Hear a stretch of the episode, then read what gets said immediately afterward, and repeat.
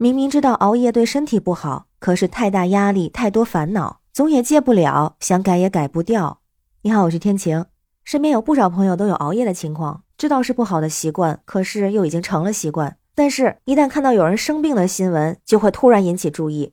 今天有一个新闻就引起了我的注意，跟你分享一下。这是在浙江有一个三十五岁的女子王女士，这个王女士呢就经常熬夜，大部分的时间是因为工作的需要，但是就算不加班的时候，她也会玩手机、刷短视频，刷到半夜。可是最近一段时间，这个王女士就觉得身体不舒服，她的声音嘶哑，还有她的同事说她的脖子越来越粗。那这位王女士就赶紧到医院去检查，结果呢竟然得了肿瘤，她是患上了甲状腺乳头状癌。那医生就说，作息不规律会让内分泌激素水平紊乱，使得细胞代谢异常。那时间长了，甲状腺就会出现增生结节和肿瘤。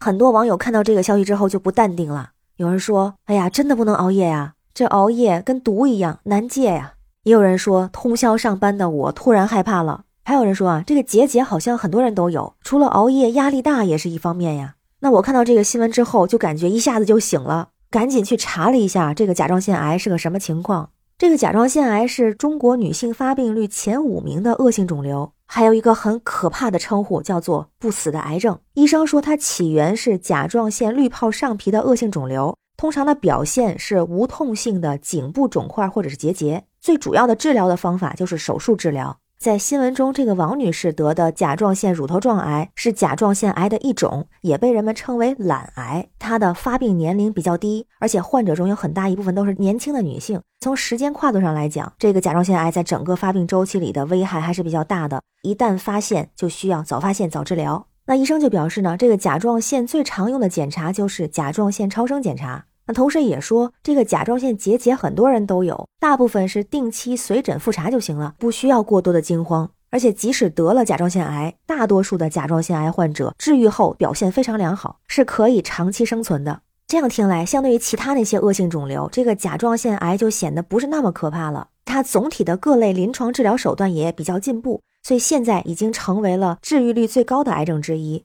但是需要注意的是，很多人得这个病的原因就是因为熬夜引起的内分泌失调，还可能和压力大有关。很多女性都得过这种病，比方说我们熟悉的央视主持人朱迅，还有乒乓球世界冠军王楠等等。当然，其实得病呢也不只是女性，男性也有。前段时间就有一个二十五岁的游戏主播，他是一个男生，叫 KB 呆又呆，在某平台有一百多万的粉丝。他也是检查发现自己得了这个甲状腺癌，他当时情况就非常的严重，癌细胞已经有向淋巴扩散的迹象，所以就很快的住院手术。那他反省自己生病的原因，就是因为一直以来的不良的作息习惯，因为工作的需要，他经常熬夜直播，有的时候一播就是五六个小时。他说，而且平时心情不太好，压力也比较大，所以一定程度上就加剧了病情的恶化。当然呢，他也比较乐观，因为这个是比较容易治愈的癌症，手术之后大概率会痊愈。那最坏的结果呢，就是终身服药。同时，他也呼吁大家一定要爱护自己的身体，要早睡早起，不要熬夜。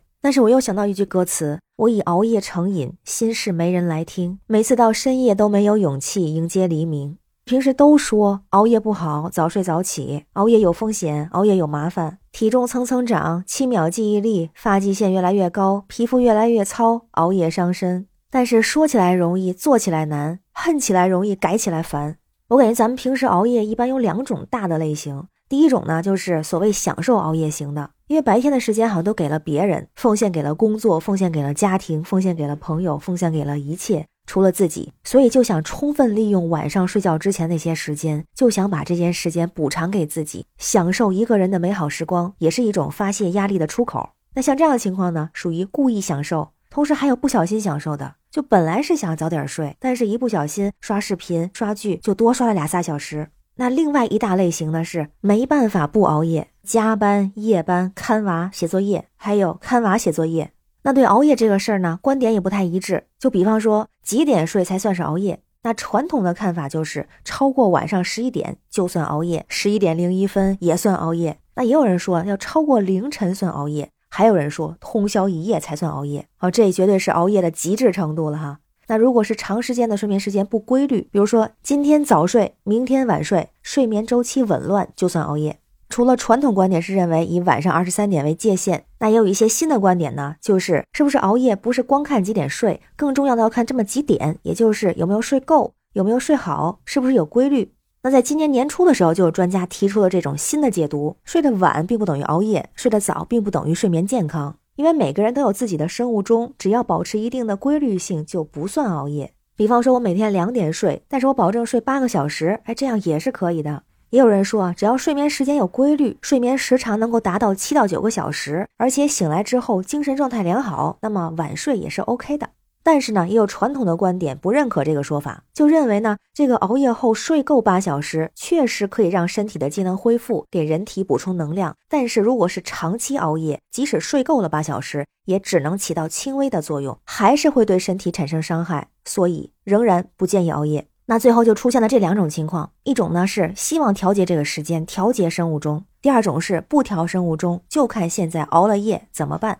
先看第一个，调节生物钟，比如说调整睡眠时间，早起倒逼早睡，白天尽量不睡，中午适当小睡，不超过三十分钟。调整睡眠习惯，睡前少看屏幕，虽然很难做到。第三个就是适当运动，但是距离睡觉的时间要有九十分钟以上。那如果比较严重的，就是需要在专业医生的指导下服用药物等方式来调整生物钟。但是如果真的熬夜了，而且需要熬夜，不得不熬夜，那应该怎么办呢？怎么降低危害呢？也是注意三点，第一个就是合理用眼睛，半小时左右休息几分钟，做做眼保健操，或者是闭目养神，缓解一下眼部疲劳。第二就是我们非常常说的多喝水，这样可以促进废物排泄。而且提到一点就是少喝咖啡，不然容易失眠，还会消耗体内 B 族维生素，更容易累。第三点就是晚上十一点到一点之间可以先眯一会儿，第二天中午再补个小觉，也可以降低熬夜带来的危害。在饮食方面，就可以多吃动物肝脏、富含 B 族维生素的食物，还有多吃水果。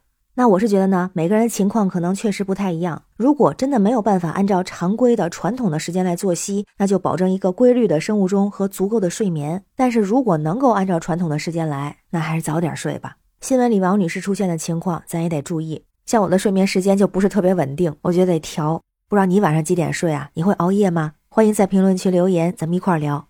我是天晴，这里是雨过天晴，感谢你的关注、订阅、点赞和分享，非常感谢你的支持，也欢迎加入天晴的听友群，绿色软件天晴的拼音下划线零二幺四，让我们每天加油，少掉头发，每天好心情，拜拜。